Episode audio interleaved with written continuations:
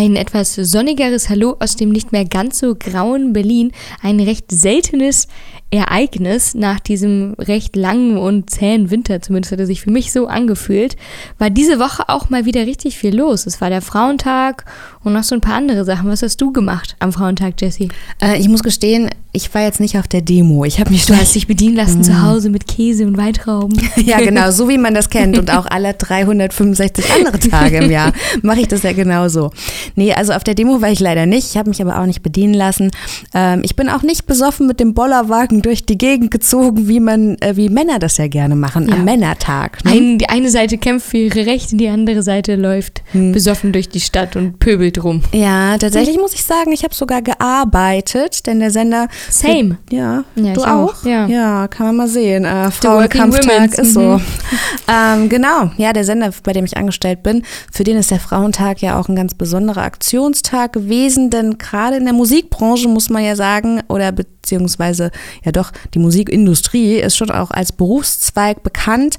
Ähm, in dem es Frauen nicht so ganz leicht haben. Ne? Statistisch gesehen haben es Frauen in der Musikindustrie tatsächlich und nachgewiesen besonders schwer. Wusstest du das? Ja, tell me something new. Leider wusste ich das schon. Ja. Das überrascht mich. Selbst wenn ich gewusst, nicht gewusst hätte, hätte es mich nicht überrascht. So. Ja, also das Thema ja. ist jetzt kein altes. Ne? Ob Charts, Preisverleihungen oder eben auch die Festivalbühnen der Welt, dass die äh, Männer die Musikbranche dominieren, das ist tatsächlich schon längst kein Geheimnis mehr. Und das Ganze gilt eben sowohl vor den Kulissen als auch hinter den Kulissen. Und Frauen fehlen da eben nicht nur auf dem Line-up, sondern ja, sie haben in der Musikbranche auch mit ganz anderen Hürden zu kämpfen. Und ich habe schon gesagt, das ist Ganzes auch statistisch belegt. Es gab da so eine Studie der EBU, dass im Vergleich mit den männlichen Kollegen ähm, die Frauen eben doch deutlich benachteiligt sind. Und man muss eben auch sagen, dass weiblich gesprochene Musikschaffende, wenn sie denn dann einen Job ergattert haben, fühlen sie sich darin oft auch nicht ernst genommen und oder halt auch oft auf mhm. ihr Aussehen einfach reduziert. Hm? Tja, du darfst nicht gut aussehen und gleichzeitig talentiert sein. Naja, oder man denkt, du siehst nur gut aus und dann wird dir das, Talent abgesprochen. Ja. Ne? Dass man halt sagt, ja, ja, du hast deinen Job nur, weil du gut aussiehst. Und um jetzt die Verwirrung komplett zu machen, gleichzeitig haben es manchmal auch gut aussehendere Menschen tatsächlich leichter. Ja, aber ne, ich finde es auch immer so krass, dass, äh, also wie sehr Menschen noch dazu neigen, in Schubladen zu denken, hm. dass das eine nicht ohne oder nur mit dem anderen geht. Das ist, so das ist wohl wahr. Es gab ja. noch eine andere Studie, die hab, über die habe ich mich, durch die habe ich mich mhm. gekämpft, und zwar von äh, Female Pressure.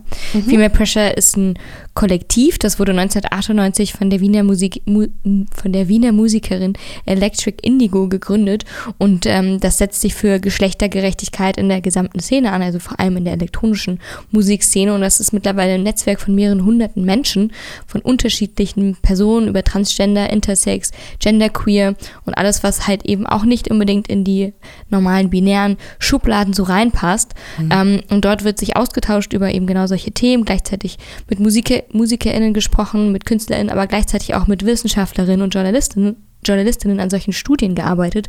Und jetzt wurde wieder die Studie veröffentlicht, bei der es nämlich immer um Festival-Lineups geht. Die wurde seit 2012 ungefähr fünfmal durchgeführt und insgesamt sind 833 Festivals in 48 Ländern angeschaut worden. Und es lässt sich zumindest ein positiver Trend erkennen. Und zwar ist das Line-up seit 2012 auf jeden Fall stetig weiblicher geworden. Wow. Ja.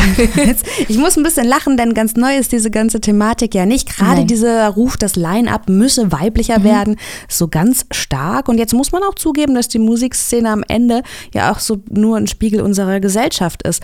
Jetzt sagst du zwar, das Line-up wird stetig stetig weiblicher. Mhm. Das ist so ein bisschen das, was der Gender Gap Report ne, vom Weltwirtschaftsforum von 2020 auch feststellt. Also es tut sich was für die Frauen, so und im Vergleich zu den letzten 100 Jahren hat sich auch schon einiges getan.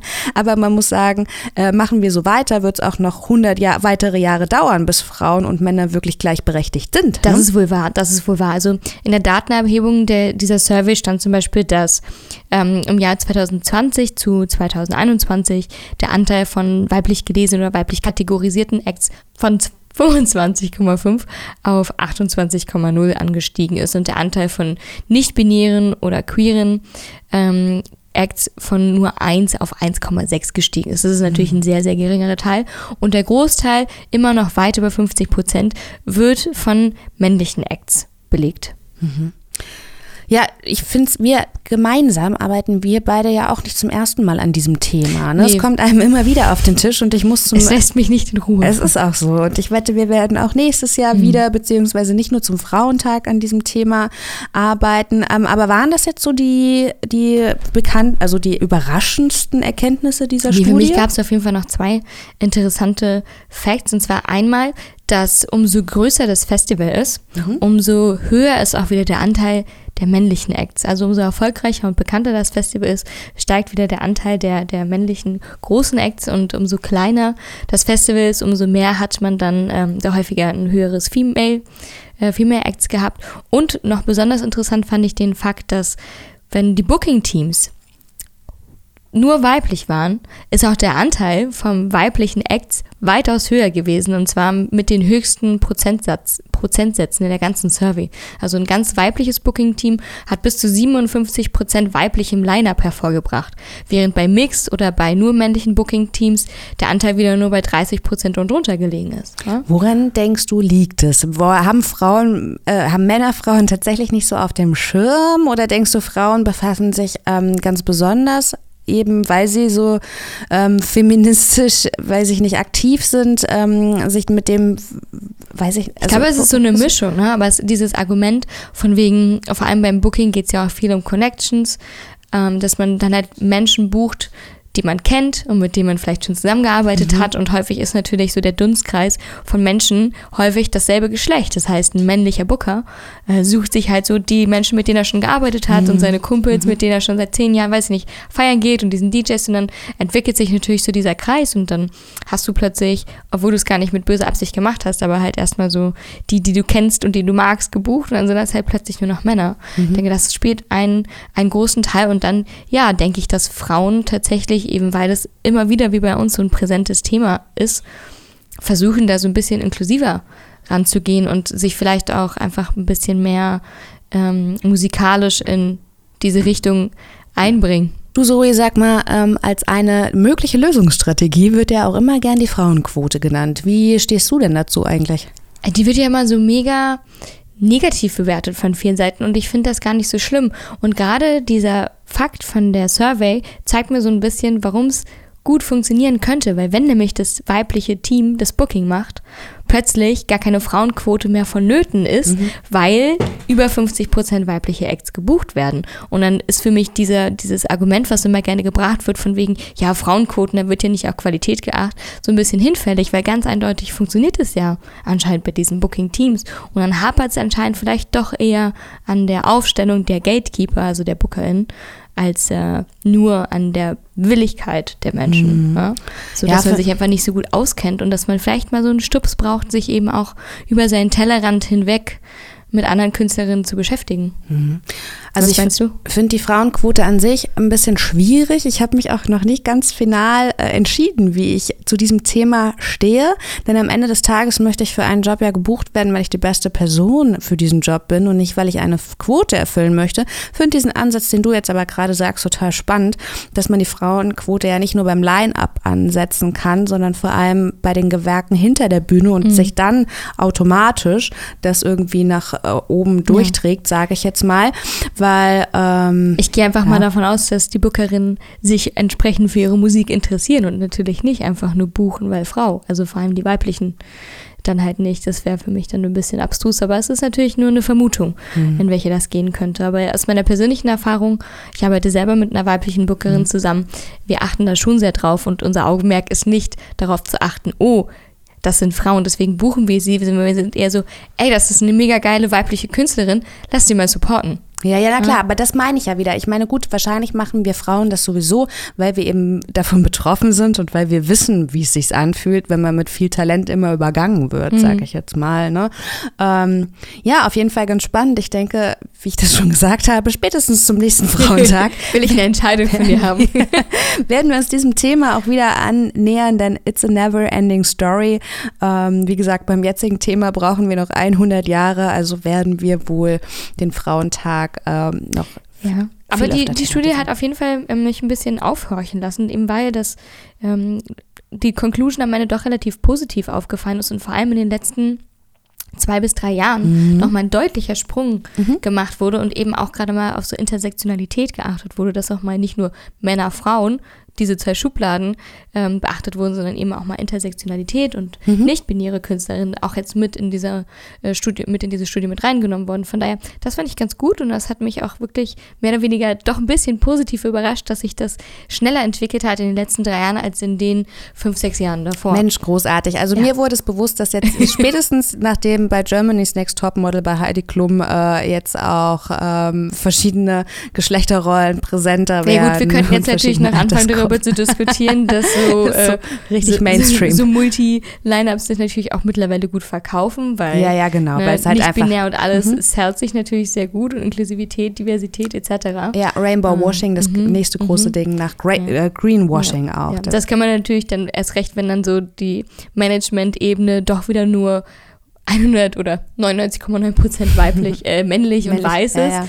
Äh, direkt wieder als Kritikpunkt anführen. Aber da kann man jetzt natürlich schlecht dahinter gucken, ob das nur eine PR-Strategie ist, klassisch, klassisches Pinkwashing oder ob das mhm. äh, mit Herz dahinter ist. Aber genug vom Frauentag. Es ist natürlich auch noch ein bisschen mehr passiert. Das omnipräsente Thema ist natürlich die Ukraine und ich fand es irgendwie beachtlich und auch schön, dass äh, durch Berlin so eine Welle der Solidarität gegangen ist, die auch mhm. in den Clubs sehr aufgenommen wurde und super viele Clubs haben Aktionen gestartet, Sachen gesammelt, auf eigene Faust, ganz mehr oder weniger unprofessionell und unorganisiert von heute auf morgen Autos zusammengesammelt und an die Grenze gefahren oder halt ganz viel natürlich jetzt mit Fundraiser-Veranstaltungen mhm. gearbeitet. Mhm. Welle der Solidarität beschreibt es echt ganz gut. Also ich fand, sie ging nicht, nicht nur durch Berlin, sondern sie ging tatsächlich wirklich auch durch ganz Deutschland. Aber es auf ist jeden Fall ja, absolut korrekt, dass in Berlin gerade auch ähm, ja die Partyszene eben wirklich viele Initiativen für ähm, ja für die Ukraine ähm, und für die Geflüchteten quasi entwickelt haben. Und neben der Spendenaktion von der Clubkommission, die da unter dem Motto lief, äh, Club Culture United, Stand Up for Ukraine, ähm, ja, die Clubkommission eben all ihre Mitglieder dazu aufgerufen, die Ukraine zu unterstützen. Da waren dann solche Aktionen dabei, dass die Menschen, die ja irgendwie von Wochenende zu Wochenende mhm. immer Gästeliste schnurren, jetzt nicht mehr ganz umsonst reinkommen, sondern dass die eben wenigstens noch fünf Euro zahlen. Menschen ähm, auf der Gästeliste stehen nur da drauf, weil sie sich sonst nicht leisten können, natürlich. Nein, aber das fand ich eine ganz süße Idee, ne? diese fünf Euro, ähm, die ähm, werden dann eben auch gespendet und dann beim großen Wiedereröffnungswochenende gab es eben, wie du auch schon gesagt hast, diese Fundraising-Partys und ich zum Beispiel habe heute Morgen noch beim Kater angerufen, denn die haben gestern noch nach helfenden Händen gefragt, beziehungsweise brauchten die irgendwie Kissen und äh, Decken, mhm. jetzt eben, um die Menschen, die ankommen, irgendwie noch so ein bisschen unterbringen zu können. Und ähm, sicher kannst du jetzt auch noch das eine oder andere vom Sage Beach Erzählen. Ja, das sind ja unsere Nachbarn quasi. Bei mhm. denen war auf jeden Fall auch einiges los. Und äh, ich kenne auch einige von ähm, meinen Freundinnen, die dort geholfen haben, tatsächlich ganz spontan damit reingesprungen sind. Und bei denen war einiges los. Die mussten zwischenzeitlich sogar die Annahme von Spenden stoppen, weil die einfach gar keinen Platz mehr hatten, um das alles anzunehmen. Und alleine der organisatorische Aufwand, natürlich diese ganzen Sachspenden mhm. zu sortieren und irgendwie gleichmäßig zu verteilen in sinnvolle Care-Pakete, ist unglaubliche Logistik gewesen. Und die meisten Menschen, die dort helfen, sind natürlich auch einfach nur ehrenamtliche Menschen, die mhm. sagen, äh, okay, was kann ich tun? Aber da ist natürlich kein großes, professionelles, karitatives System dahinter, was so regelmäßig solche Einsätze macht. Das war alles sehr selbstorganisiert und die Idee war am Anfang so, ja, zwei Autos voll zu bekommen und am Ende sind die, glaube ich, irgendwie mit fast zehn regelmäßig und sie fahren immer noch ja, ja, genau. Ich äh, losgedüst. Also da hat sich einiges angesammelt. Und das finde ich äh, wirklich so schön. Da habe ich tatsächlich wirklich auch schöne Insta-Stories gesehen, mhm. wo dann äh, kilometerlang, möchte ich fast behaupten, irgendwie die Sachen ja, auf jeden standen. Fall. Das war echt krass. Ja. ja, ja, voll. Ich bin mir sicher, dass das auch nicht zu Ende ist. Also viele Clubs wie der Kater am Sonntag machen natürlich weiter und sammeln Sachspenden und brauchen da auch immer mal wieder helfende Hände. Also wer sich da ähm, ein bisschen Zeit freischaufeln kann, der kann sich auf entsprechenden Seiten der Clubs auf jeden Fall informieren und dort äh, einen Platz finden, an dem er helfen kann. Das wird auf jeden Fall noch an vielen Stellen dringend gebraucht. Und auch dieses Wochenende gibt es natürlich einige Fundraiser-Veranstaltungen, auf die man gehen kann, wenn man möchte. Ja? Mhm. Ansonsten ist mein Tipp fürs Wochenende ein Tagsüber-Tipp. Ich bin ja ein bekennender Tagesraver, ja. ja. Ich habe auch nichts dagegen einzuwenden, vor allem nicht, wenn die Wettervorhersage so gut ist wie für die nächsten Tage. Also Sonne, satt eigentlich. Deswegen ist mein Tipp, Samstag ähm, zu Staub ins About Blank zu gehen. Genau, das kann man auch direkt nach dem Aufstehen quasi das machen. Kann man direkt nach dem Aufstehen das beginnt schon um 10 Uhr, mhm. da könnt ihr direkt aus dem Schlafanzug mhm. in eure Tanzschuhe springen. Vom Line-Up lässt man sich dann auch überraschen, läuft man schön mit einem Käffchen hin. Das ist so typisch ja. Blank, ne? Also die Seite, ich glaube, seit 1918 nicht weiter aktualisiert. Nee, okay, das ist jetzt vielleicht ein bisschen übertrieben, aber was das Line-Up betrifft, gibt man sich auch geheimnisvoll. Was wir euch aber sagen Überraschungstüte. Also ja. eine gemischte Tüte ist doch gut. Ja, ich weiß auch nicht, ums Blank geht man auch so ein bisschen, ist ja auch so diese familiärere Club-Atmosphäre. Da geht man jetzt ja nicht wegen dem großen Line-Up hin. Das ne? stimmt. Geraved wird bis 22 Uhr und wie gesagt, man fängt zum bis Frühstück. 22 Uhr. Zum Sektfrühstück in den Sektgarten kann man da gehen. Neben dem Blank melden sich jetzt auch an diesem Wochenende die äh, letzten Berliner Feierinstanzen zurück, die vielleicht jetzt letzte Woche noch nicht auf hatten. Das Revier Südost macht zum Beispiel auch wieder auf. Und einer, mhm. ein, ein großer Name, wo alle immer entzückt sagen, wow, es ist wieder Heideglühen. Es ist wieder Heideglühen. Ganz ich dachte, du sagst genau. jetzt Bergheim, weil das macht auch wieder auf am Samstag. Ja. Aber lassen wir das Unwichtige beiseite. Genau. Wer, wer oder was ist das Bergheim? Nein, auf jeden Fall Heideglühen äh, in der Seestraße im Wedding. Ne? Am 18.03. wäre das. Save the date, sag mhm, ich. Mhm. Ja, so, ähm, ich habe auch Nick, bevor ich jetzt dich frage, ich habe nämlich da noch gehört, es hat ein anderer Club in der Stadt aufgemacht. Du kannst schon mal mit den Gedanken spiegeln, welchen Club ich vielleicht meinen könnte. Ähm, will ich vielleicht noch einen anderen Veranstaltungstipp hier an dieser Stelle mit ans Herz ähm, legen. Denn natürlich hat auch der beliebteste queere Club der Stadt wieder aufgemacht und das wird am Samstag, den 19. März gefeiert in der Rollbergstraße in Neukölln. Die Rede ist natürlich vom Schwutz und die Club-Wiedereröffnungsfeier heißt Silvester im Schwutz. Nochmal im März Silvester nachfeiern. Ja, sie sagen einfach, das wird das äh, Happy New Queer und ähm, genau, das ist dann das Motto dieses Wiedereröffnungswochenendes. Das ist halt auch am 19. März, also eigentlich erst nächstes Wochenende. Zoe, du hast jetzt, ähm, welchen Club könnte ich meinen? Ist so ein bisschen wie bei Dingstar. es ist ein neuer Club in Kreuzberg. Das ist doch so Hangman-Spielen. Ich genau. weiß, es fängt mit M an. Ganz ja, der Marktclub ähm, hat jetzt neu eröffnet. Ganz kreative Namensanlehnung an die Markthalle 9, also Credits an die PR-Abteilung da, sorry Leute. Ähm, die haben aufgemacht, sind auf dem Gelände der Markthalle 9 und auch eigentlich der ehemalige Privatclub unter neuen Betreibern und natürlich auch ein bisschen renoviert. Die haben jetzt gerade aufgemacht letzte Woche und auch dieses Wochenende Veranstaltung, zumindest am Samstag. Ich war noch nicht da. Der Club ist relativ klein, fast nur so mhm. an die 200 mhm, Menschen. Genau. Vielleicht finde ich mal in den nächsten Wochen ein bisschen Zeit. Also ich habe gesehen, ähm, dieses Wochenende hat mich das Line-Up noch nicht so gecatcht. Mhm. Nächste Woche spielt Jan Oberländer, den mag ich ganz gerne. Seine Soundcloud-Sets sind super. Und Midas 104. Das ist tatsächlich dieses Wochenende. Meine ist dieses Wochenende ja, Midas 104 oh, und Jan Oberländer oh spielen diesen Gott. Samstag dort. Das ist die, ich habe irgendwie gedacht, es mhm. wäre nächste Woche. Gut, dass mhm. wir nochmal drüber reden. Mhm. Aber ja, Grüße gehen raus an Midas, falls er mal wieder zuhört. Genau, das würde uns sehr freuen. Ich möchte gerne Gästeliste dafür. Wann ist es denn jetzt? Freitag oder Samstag? Samstag, den 12. Samstag, mhm. den 12. Okay, gut. Ähm, aber außer Veranstaltungstipps haben wir ja so ein bisschen zum Female Special auch noch ähm, ja Literatur, Literatur und äh, Buchempfehlungen. Was geistige Stimulation für euch so. Klein. Erwartet man von uns an dieser Stelle jetzt nicht, aber um den Akteurinnen der Nacht den nötigen Respekt zu, äh, zu zollen, haben wir tatsächlich mal Film- und Literatur ähm, Tipps gepickt und äh, ja, um euch den feministischen Deep Dive zu ermöglichen. Ne? Nachdem ihr jetzt vielleicht den Film gesehen, haben, gesehen habt, den wir euch gleich empfehlen wollen, habt ihr ähm, auf jeden Fall so einen kleinen Einblick, was für engagierte und visionäre Frauen die elektronische Musikszene so zu bieten hat. Genau. Wer nicht so Lust zu lesen hat, für den habe ich ganz bewusst eine Graphic Novel gepickt, nämlich von Danielle de Picciotto.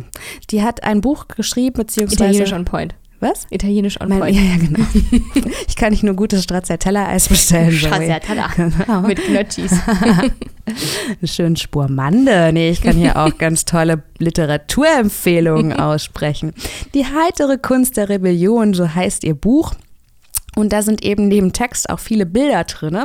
Äh, dann äh, Danielle bezeichnet sich selbst als Kulturbotschafterin und sie ist Teil der Frauenbewegung in der elektronischen Musik und der Berliner Clubszene. Sie kam 1987 aus New York nach Berlin und arbeitete interdisziplinär als Musikerin, Künstlerin und Autorin.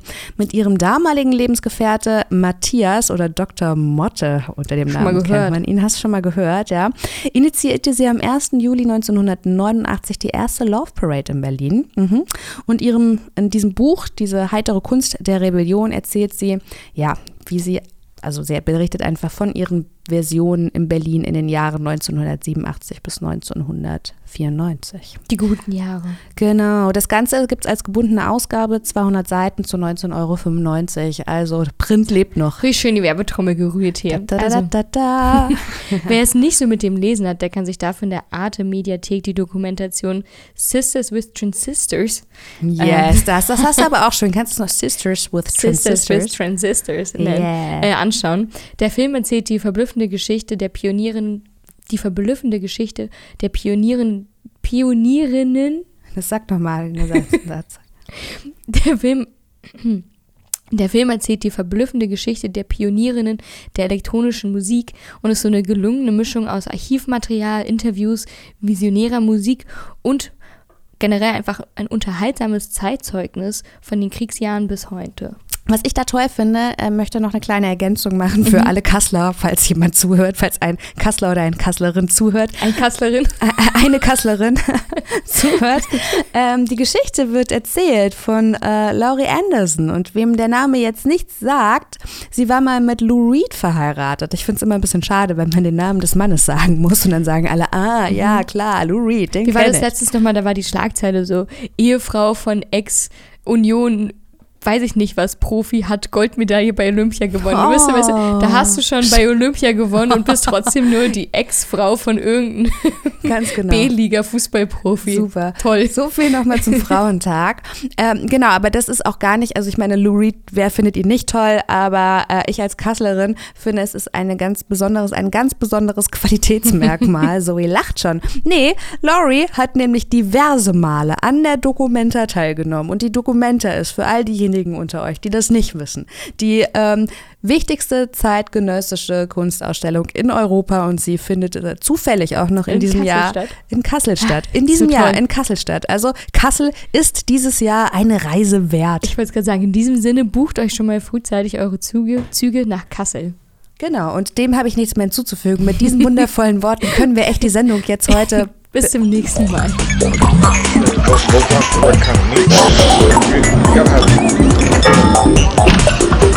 Hallo Sven, du legst ja hier gar nicht auf. Was machst du heute Abend hier in Berlin? Ich feiere bis ich kotze.